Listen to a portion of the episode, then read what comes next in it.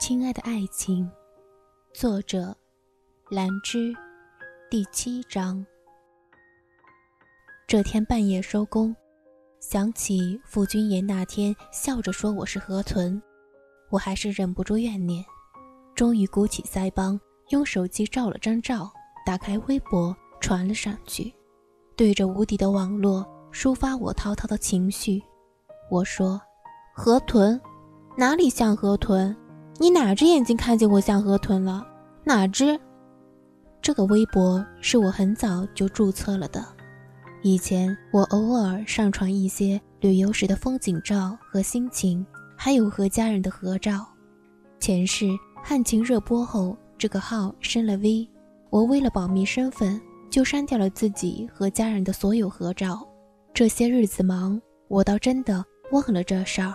微博里竟然还亮着。自己和爹地、表哥的好多照片，于是我赶紧搬来电脑，提前开始删除工程，熬到凌晨三点，我才终于圆满。又看了看那张刚刚自己上传的自拍照，心中更是再次狂吼：“你哪只眼睛看见我像河豚了？”呃，我想我怨念是不是太重了？汉琴的棚内戏基本快要完工了。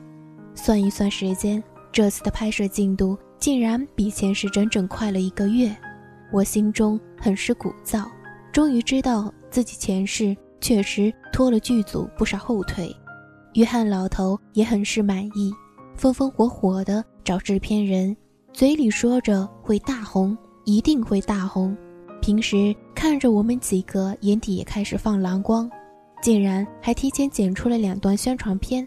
开始了网络宣传，网上也陆续放出了汉琴的宣传照，这是好事，也不算好事，因为这之后剧组就没有以前清静了。有时候走到棚外，偶尔都会出现一些嗅觉灵敏的记者。我隐隐觉得事情的走向越来越诡异。傅君言好像比我还先发现。从那以后，我们不再从别墅走去片场。他弄来了一辆全副武装的黑色保姆车，尽管是十分钟不到的路程，每天司机还是会来接送。傅君言说：“狼是防不住的，但至少不能送上门。”我深有所感，乖乖的认同且服从。剧组的每个演员好像也都有所感觉，再也不像以前一样随便来去。现在一出棚。哪怕累得喘气，他们的腰板都挺得笔直，非常注意自己的仪表。我反而变得有些忧郁，一出戏就在想顾小安的问题。安安跟着我，被媒体拍到是不可避免的事情，就是以后他是萧家养子的身份曝光，也免不了一番风雨。所以我在想，到底是要藏起安安，把她送去爹地身边，还是顺其自然的让她小小年纪？就面对镁光灯的追逐，我实在不知道哪一种选择对孩子最好。因为顾欣瑶是一个众星捧月的角色，这部戏的女演员几乎等于就是我一个，所以我的戏一直都很吃重。约翰老头也一直很重视我的戏，所以反而我和房丁月的棚内戏是最先拍完了。到最后，傅君言和 J 却比我们进度慢。剧组也因为棚内戏快要结束，开始了陆续整顿，准备转外景拍摄。有一天，约翰老头很郑重地问我：“小艾，我们网络宣传的效果很好，我准备陆续放出一些片花，还有幕后故事上去，你愿不愿意让安安出镜？”我当时脑袋嗡的一响，半天只说了一句：“你再让我想想。”埋着头走出门。我一抬手就看见正在棚里对戏的傅君言，他的神态那么好看，演出那么到位，我不自觉的就停了下来，就那么望着这个每天早出晚归，仍然坚持给我和安安泡好牛奶的男人，突然就生出了几分依赖，突然就有些想问他我应该怎么办，但他最近这么忙，我又实在不好意思过去吵他。经过对动画片认真的筛选，安安最近在看一系列叫《波洛洛》的韩国动画片。波洛洛是一只可爱的蓝色小企鹅。动画片里，波洛洛和朋友的故事也可以教会孩子们很多好的道理。我看得很是欣慰。说实话，也确实蛮好看的，蛮可爱的。看多了之后，我的后遗症就是偶尔不自觉的会哼出一句“波洛洛，波洛洛”。然后剧组的每个人都会用你懂我懂大家懂的表情望着我，再诡异的相视一笑，集体漠视我的存在，并且无视我的智商。但不可否认，因为顾小安的存在，似乎所有人都对我很好。我记得前世我的风评褒贬不一，说我任性狂妄的也大有人在，可现在一个个都对我眉目含笑。我做错了事也不会为难我，只把我和安安归为一类，看看我又看看顾小安，然后说：“小爱，不容易。”那时候我突然就有些鼻酸。安安的意大利语和英语很好，中文也不错，但是他真的不懂韩语啊，他怎么看懂韩语的动画片呢？但傅君言却很是老神在在的。他说：“让孩子多接触一些语言环境是好事。”然后我就想起爹地从小带着我满世界跑。小时候，我常常一睡醒就发现世界又变了个样子，身边的人又开始说鸟语，叽里呱啦，我一句都听不懂的，郁闷恐慌。但不可否认，那奠定了我就是死也要学好语言的冲动，因为我受够了明明不是哑巴。却哑口无言的痛苦。终于，当我看着安安非常快乐地投入在波洛洛的世界里的时候，我心中很是快乐。只是，什么都是两面的。当我看到顾小安骑在小启身上，仰着脖子和房丁月聊天的时候，我感觉很无力，甚至觉得丁月哥身上的冰块正在以无法比拟的速度崩裂着。安安喜欢波洛洛，安安喜欢。月月，顾小安摇着小脑袋，仿佛感觉不到房丁月身上冰冷的气息，小手一个劲儿的快乐的摇。哦，你姐姐也喜欢。房丁月点点头，若有所思的答：“只是在听见月月的时候，脸呈僵死状。”好吧。当我和安安两个人窝在角落，一起对着 iPad 看波罗罗，并且控制不住傻笑开始。剧组所有人都认为我喜欢波洛洛，我想否认，虽然我真的很喜欢。月月，波洛洛是企鹅，两只脚脚走路，就像这样，和安安一样。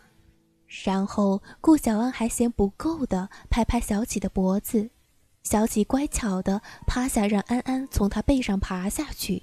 然后我们顾小安挺挺小胸脯。确定房丁月在看他，羞羞的笑了笑，脸颊微红的，就开始点着脖子，夹着小胳膊，学着企鹅开始围着房丁月转圈，眼底很是兴奋地问：“月月，喜不喜欢？”月月，月月，我家顾小安真的无比强大，喜欢啊，安安真棒，房丁月。看着小豆丁企鹅转了几圈，才把安安抱起来，用双手抛着它玩了一会儿。顾小安在他怀里咯咯直笑。房丁月早看见了我，他对我点点头，抠着桌面敲了敲响指，抬了抬眉，竟然拎起外套就抱着顾小安朝我走过来说：“今天没事，走吧，小爱，我们带安安去看企鹅。”小家伙一听，双眼贼亮，小手拍起来，嘴里开始哄：“企鹅，企鹅，波乐乐，安安喜欢波乐乐。”然后我就莫名其妙地坐在了房丁月的副驾驶上，冰块带我们去看企鹅。我转头看着在后座玩得欢的顾小安和小启，又看看身侧认真开车的房丁月，真的觉得天上可以下红雨了。丁月哥，你怎么想到带安安去看企鹅啊？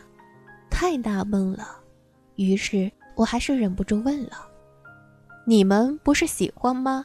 你最近一下戏就搂着安安看个不停。”我摸摸鼻子，囧了。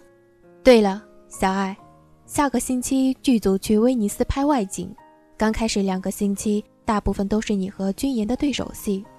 我那天和你谈过之后，给我母亲打了个电话，我总觉得哪里不对劲，想这几天向剧组请假，买张机票回去看看。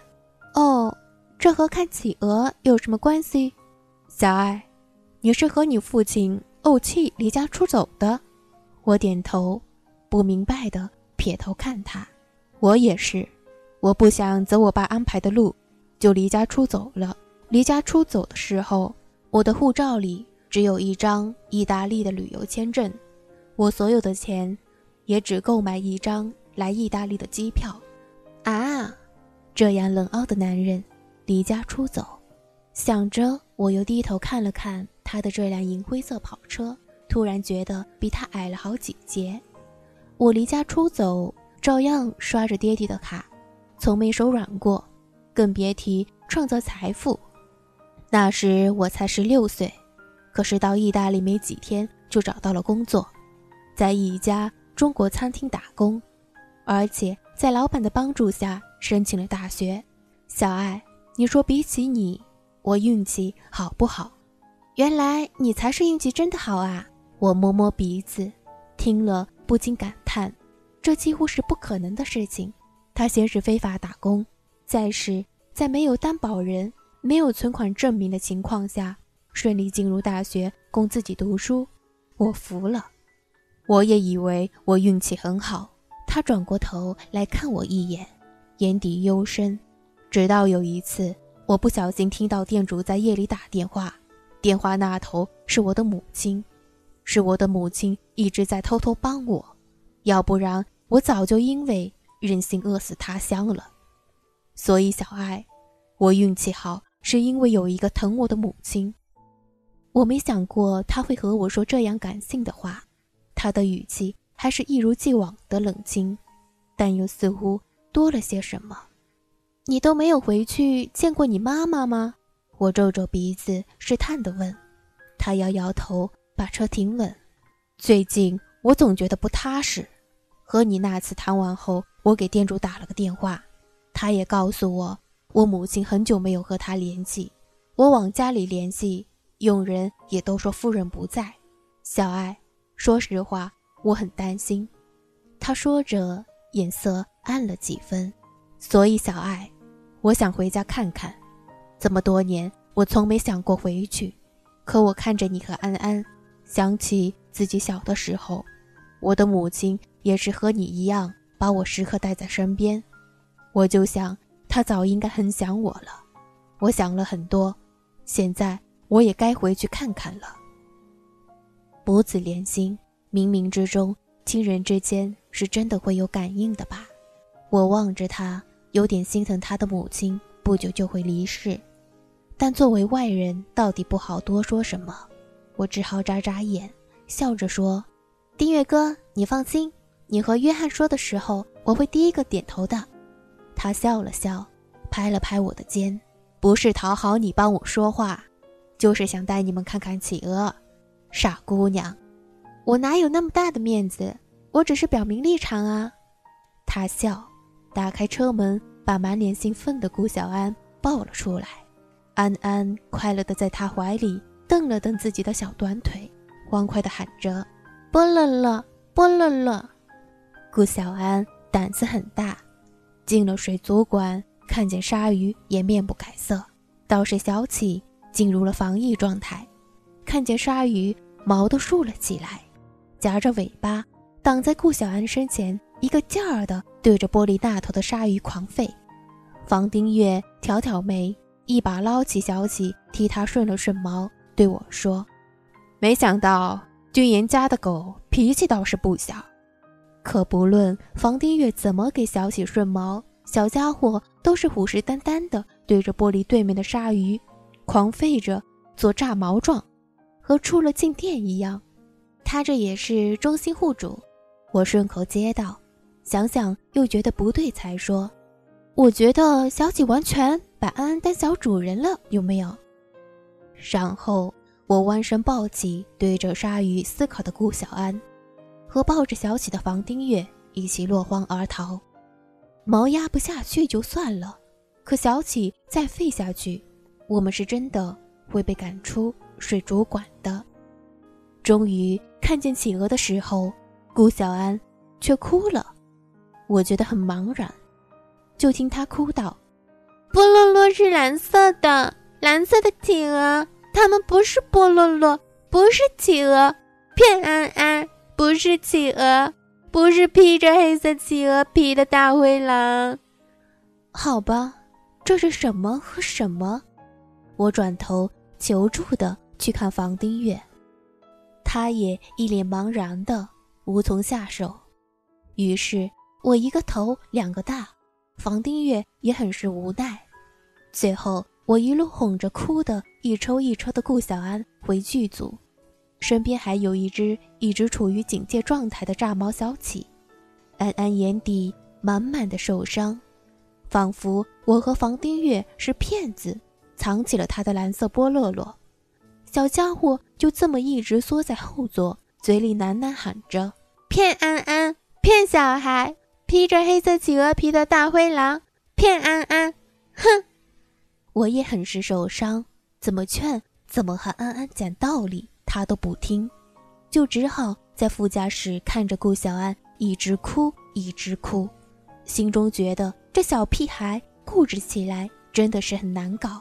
终于，当安安一下车，小家伙看见傅君言，就扑进傅君言怀里，质问的眼神。指着我和房丁月，开始奶声奶气地哭着说：“我们是骗子。”我和房丁月集体黑了脸，干脆丢下这炸毛的小屁孩和炸毛的小白熊给夫君言，直接找约翰老头去了。